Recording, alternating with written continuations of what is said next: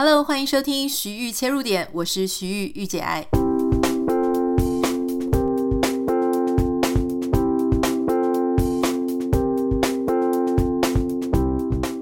欢迎收听今天的节目。放了一个长假，不知道大家在这个长假的期间去了哪里？是不是有出去旅游，还是是不是有在家里好好的休息一下？虽然我们在美国没有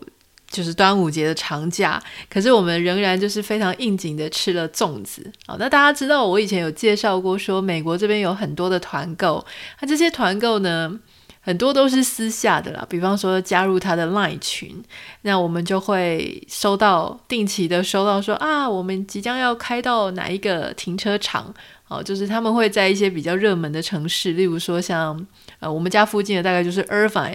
那在尔湾这个城市呢，他们就会挑一个 mall 的停车场，然后说几年几月几日几点，好，那大家就集在那里。那你要先，他会给你看那个菜单，好，你可以先订，订好了之后呢，你就付钱，然后在线上付钱。比方说，我们就会去买很好吃的一间南部粽，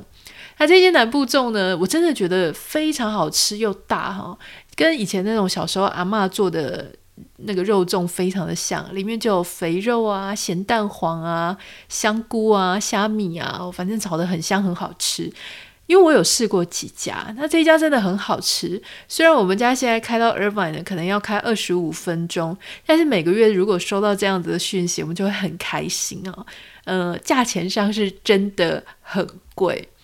还还涨价哦！以前是十颗五十块美金嘛，哈，五十元美金，现在已经涨到十颗要五十五元美金，五十五乘以三十，嗯，你就自己想哈，就是一串一颗差不多就要一百多块了。好，可是就真的很好吃啊，因为你在这里你要自己。包粽子，我觉得这个是一件很不容易的事诶。我自己其实可以做一些像呃做萝卜糕啊，自己可以做碗粿啊，我自己还会做肉圆或什么蛋饼、蚵仔面线，这个这个都可以自己做。可是我觉得要做到肉粽，真的是有一些技巧上的难度，执行上的不便。所以这一笔钱有时候就想说让人家赚也 OK 啦哈。那说到团购，对对对，我要提醒大家一下，我们现在正在进行我们。粉丝团或者我们的 Podcast，永远它都是销量最好的一团，因为它的产品真的非常好，就是无痕内裤。我们现在已经开到第三团了，前两团我可以跟各位报告，我们卖的是一万多件内裤哈，我这个是卖的比我书还要好，早知道一开始就卖内裤好了。这个内裤真的非常非常好穿，因为特别是我觉得在台湾哦，在美国我不敢讲，因为美国事实上我有穿过一些无痕内裤，也是真的哈，而且它也还可以，就是没有到说很稀缺啦。可是之前在台湾的时候呢，你真的很难找到无痕内裤是真的无痕。所谓真的无痕，我的判断的标准就是我穿瑜伽裤的时候，它会不会有形状？大家知道，如果女生你穿的那个内裤啊，它如果是有车边、有缝边或缝线的话，你穿的那种很贴的瑜伽裤或是 leggings，就是这种贴身裤，它那个边边一定是会看到的。可是会看到就很尴尬，因为反正就是尴尬了，你就看到内裤的形状哈。所以这个真的无痕内裤，我觉得非常非常少见。好，那。就算有一些无痕内裤是真的无痕，我之前买过运动品牌的，可是它最大的问题，我之前分享过，就是它的底，因为它要做的很薄，所以它的底呢也没有做的很好，常常就是简单的定一下，所以你甚至有可能穿一次、穿两次，洗一下，立刻那个底就会翘起来，就会掀起来，所以呢就很尴尬啊，你就是很不舒服，然后就变成那块底翻起来的时候，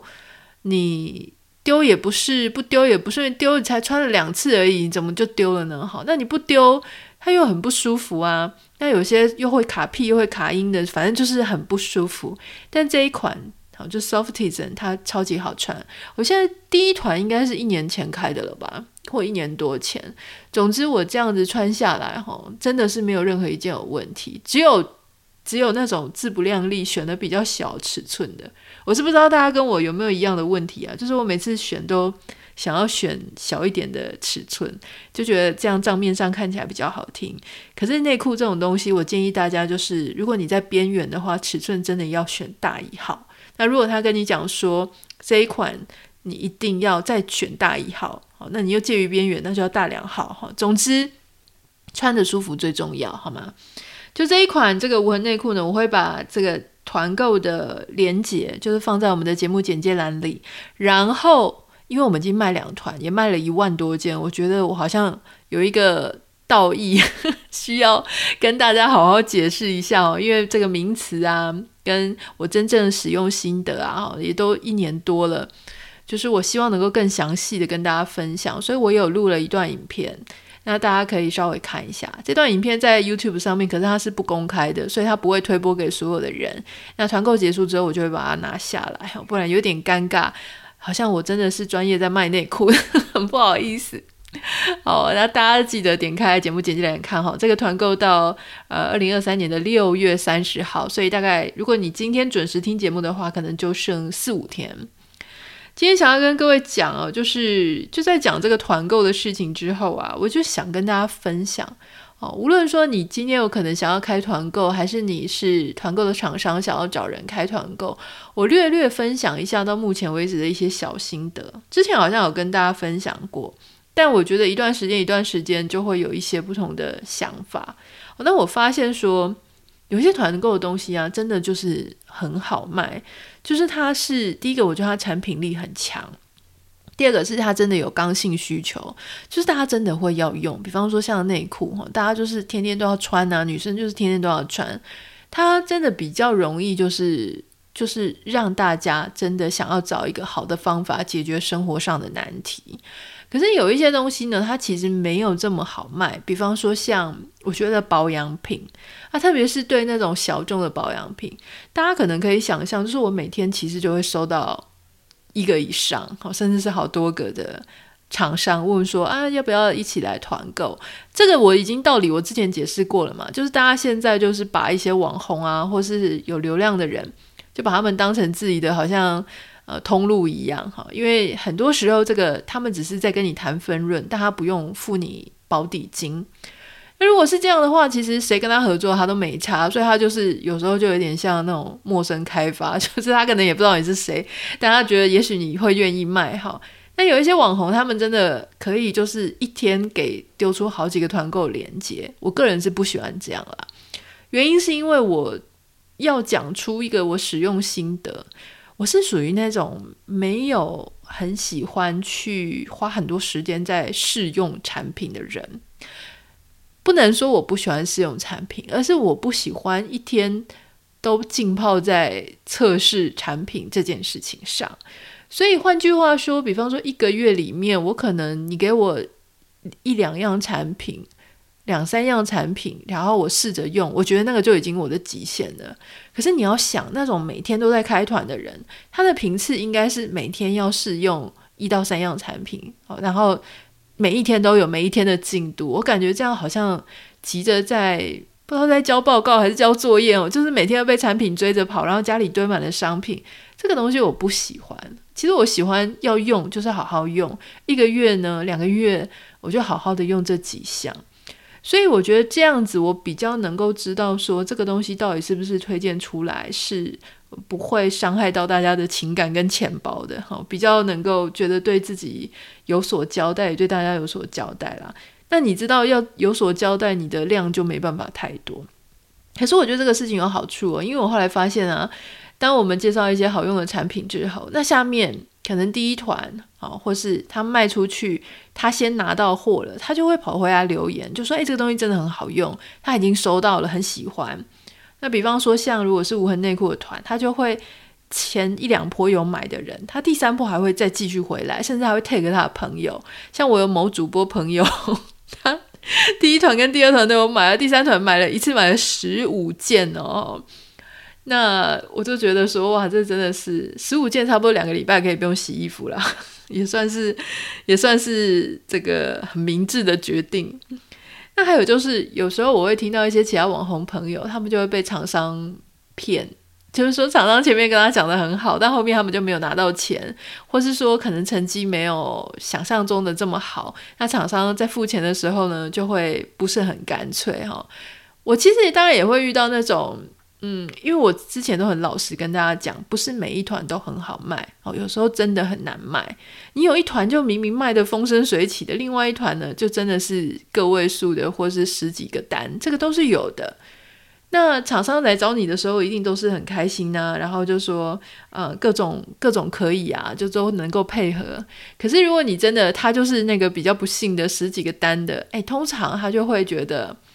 你就会感觉到他想要付钱，或他后续的那个配合度就会变得很低。那这个当然我们当场都不会跟人家撕破脸，然后就说合约是怎么定，你该什么时候付钱就是要付。但我其实默默心里就会记上一笔，就说哦，原来你是这样子的一个状况哈。因为有时候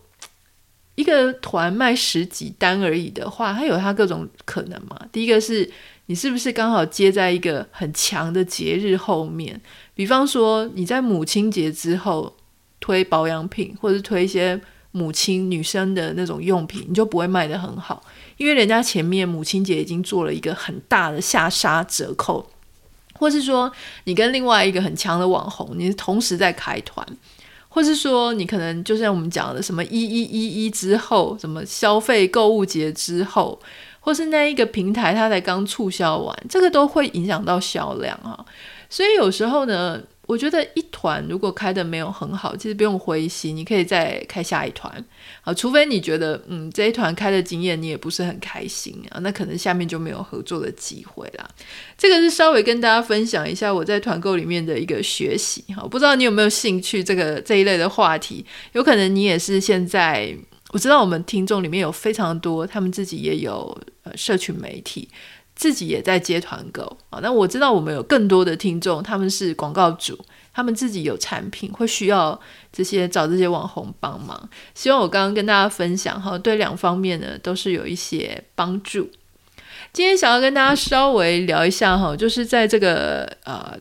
过年的周末期间呢，事实上国际事件发生了一个很重要的事，就是关于呃俄罗斯啊，他们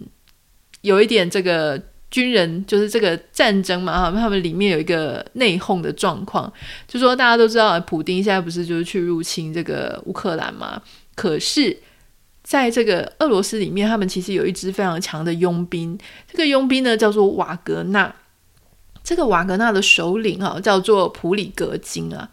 普里格金呢，他其实他其实是普丁的旧士哈，甚至他是。呃，旗下的一个公司呢，就一直在为普丁还有很重要的政府官员他们提供饮食，所以很多人还称呼普里格金他是普丁的大厨。可是普里格金他绝对不是只是一个大厨而已哈，他有很多的企业、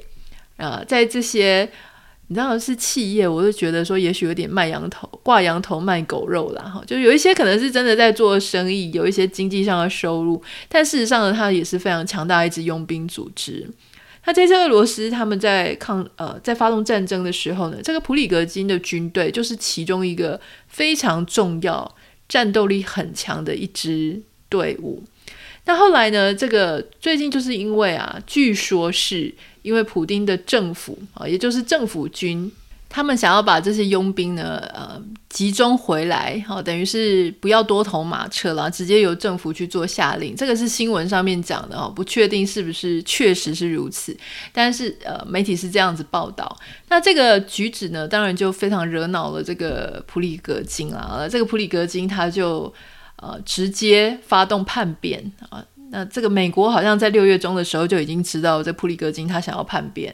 那他们就发动叛变，指挥他这一群佣兵组织呢，直接就朝莫斯科前进。那这个非常大的一个，本来是他们国家去打其他国家，结果突然之间爆发叛乱啊，爆发内战。那这个大家就全世界就是。屏息以待啊！为什么我们要聊这个事情呢？小聊一下，是因为我想跟大家 update 一下最近国际之间发生了一个这么重要、这么重要的事情哈。那因为大家就说现在怎么打开新闻都在看到什么炎亚纶啊，哦，或者是一些小小的一些新闻哈，就好像都不太知道世界上到底发生什么重要的事。所以当如果有这些世界上很特殊的一个情况，很特殊的状况，诶，我希望能够偶尔 update 给大家，好，及时的一些这些资讯。好，那总之呢，我们那时候大家就很很紧张嘛，就是想要看说那到底会发生什么事情。因为你如果发生叛变的话，事实上很严重的话，是有可能会造成普丁直接下台哦，那就。你知道吧？就是改朝换代了哈，可能他就把普丁拿下，他就自己取而代之这个政权，这都有可能。因为历史上以前你在历史上历史课本上看到的一些改朝换代啊，哈，直接这个军阀割据，军阀直接称王，这个现实生活中就在上演。好，那结果没有想到呢，在不到二十四小时的时间，好，那这个普丁透过白俄罗斯的总理。呃，去做斡旋，那本来呢是要把这个普里格金这些人呢全部加以这个叛乱罪、叛国罪，哈，全部要给他判刑。没有想到哦，最后二十四小时在经过这个斡旋之后呢，诶，他们就已经跟俄罗斯政府达成了暂时的协议。那普里格金呢也宣布撤军。据说普里格金他是要前往白俄罗斯了哈，我相信他大概没有办法在俄罗斯继续留着了，因为你想哦，如果说你今天是普丁的话，因为其中有一度还传出说普丁已经逃离莫斯科了，飞到其他地方去了，那大家就在想说，哎，这个东西这个叛乱看得出来，其实普丁他其实面临很重大的危机哦，他可能干干的了，好像随便谁都可以。攻进莫斯科，而且如果你有看新闻的话，很多莫斯科的民众还跟这些佣兵组织哈，就是还跟他们握手啊、挥手。换句话说，这个其实是很大的隐忧。也就是说，普丁他在俄罗斯可能不是受到所有民众的支持，一定有很多民众呢，他是很不爽政府军，或是很不爽普丁那一支的。所以当时。无论这个普里格金他们是以怎么样子的一个宣传的说法，然后攻进了莫斯科，总之他们赢得了一些民心。那如果你是普丁，你一定是不会让这个普里格金继续留在俄罗斯的嘛？一山不容二虎。如果哪天他看这个普丁又不爽啦，啊，看政府军又不爽啊，那突然之间又要发动一个叛变，所以你绝对不可能就是留着这样子的一个毒瘤。或是有威胁性的人物在身边了，所以他就会离开白俄罗斯。那据说，据新闻媒体上说，他的佣兵组织呢，就会照着他们美国呃俄罗斯原定的政府军的计划哈，会被政府军吸收。可是我不太确定，我不太确定说是不是真的这件事情是这样子，还是说他们对外宣布这样会让俄罗斯的呃。政府比较稍微有一点面子哈，这个不太确定。实际上到底如何谈判？那个所谓的斡旋，为什么能够让二十四小时里面让他们撤军？除了新闻上面说的，就是说好撤除他所有什么叛国的这些罪名之外，我相信里面应该还是有很多很实质而外界不知道的内容。那大家就会讲说，哎，那这件事情呢，是不是就其实也会让中国的这个习近平这边对于对台湾的一些军事行动啊，稍微会有一些警惕？我相信是啦，因为其实大家都在讲说，俄罗斯跟乌克兰呢，虽然说乌克兰跟台湾在呃。地理位置上，还有国际的一些状况上不完全一样，可事实上他们一样会去参考说，如果发动战争，大家国际社会会怎么样啊处理这个事情？那等于俄罗斯他就为了中国做一个呃预备嘛，好像演练一样，就说哎，金元金融会怎么样子先被切断？那在武力上的补呃供给补给上。大概会达到什么样的程度？那还有，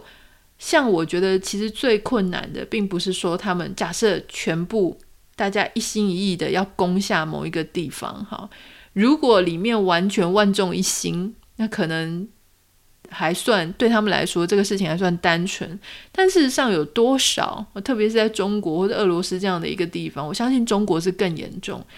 就是。现在应该已经很多人不是很开心哈，就说他的任期越来越长，因为当你任期越来越长的时候，你就是压到了其他一些非常有野心、野心勃勃的人要去想要担任领导人，或是想要掌权。那大家也知道，他们之前也是把非我族类，不是我们自己的派系的人哈，全部都呃，在第三次啊，呃，传说中的选举之后，但他们并没有真的选举啊，不是民主制度那种选举。在第三次的任期之后呢，其实不是他们自己派系的人已经全部清除掉了。可是那些人真的清除掉了吗？那些人是不是在伺机而动？在这一次俄罗斯他这个内战爆发哈，就说佣兵组织叛变，你觉得是佣兵组织自己叛变吗？后面没有其他的？接应的势力啊，去一起来做支撑嘛，这绝对是有的。那在中国一定会更夸张哈，所以我相信，其实有时候人家在思考所有的事情的时候，不只是说，哎，你台湾好不好打，而是说，你台湾打下去之后，我有没有可能，反而我自己的位置坐得更不稳啊？打威胁打是一回事，真的打下去，造成自己国内动荡，那是另外一回事了哈。所以我觉得，嗯，为什么要分享这个新闻，我觉得这个对台湾目前的状况呢，也是一个息息相关啊，它可以作为一个衡量跟借鉴。这就是今天想要跟大家分享的。不知道大家有没有追到这一则新闻？大家的看法是怎么样？哈，哦，对，其实我今天很想跟大家分享，我们周末还做了一件事情，就是我跟我先生，我们做了一个好复古的事哦。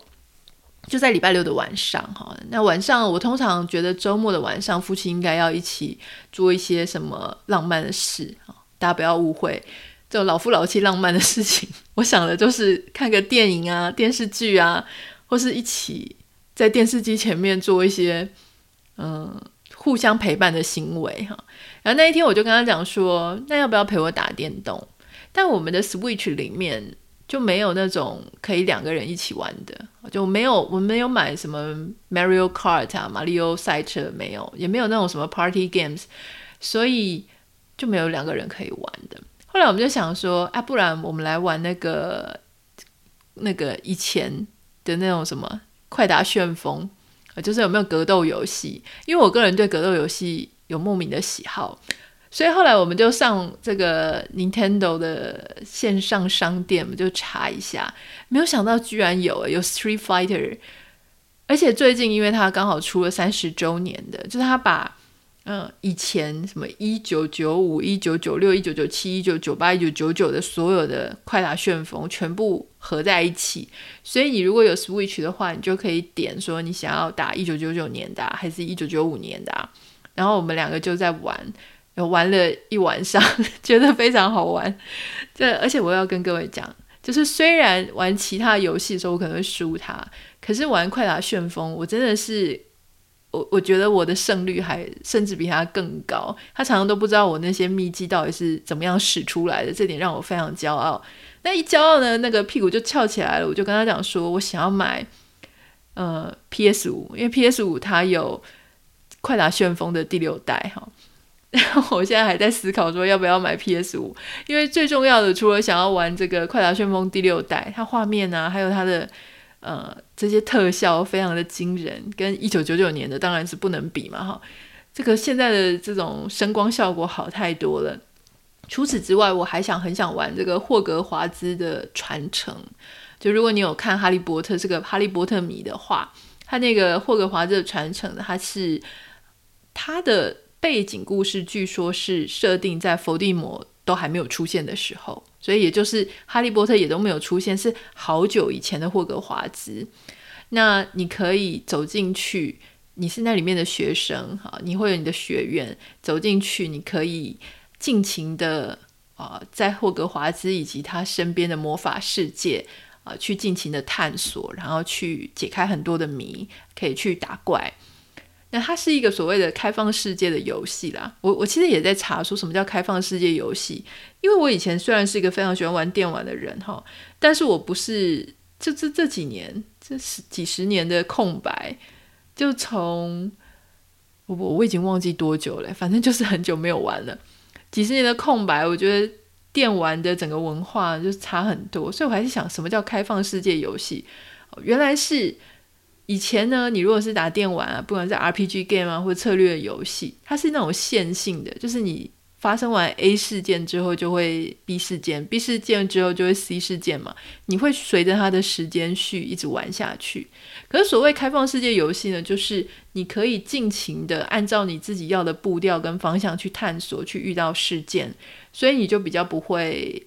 跟大家玩的时序会一模一样。据说是这样了哈。但是我我有时候觉得开放世界是相对有时候虽然比较有趣，可是好像也比较难一点。万一会不会万一一直没有事件，一直没有推进往下怎么办？会不会就卡在那里？这是我的一个幻想，因为我实在太久没玩了。如果你有买 PS 五的话呢，欢迎可以跟我分享，就说你最喜欢玩的游戏是什么，可以推荐我。我不是很喜欢玩那种僵尸或喷血或杀人的，可是如果是有侦探类型的游戏，我会蛮喜欢的。欢迎推荐我哦。好。那这就是我们今天想要跟大家分享的，欢迎你可以私讯到我的 Instagram 账号 Anita 点 Writer N I T A 点 W I T R，不要忘记帮我们在 Apple Podcast 跟 Spotify 上面按下五颗星，感谢你。那我们就明天再见啦，拜拜。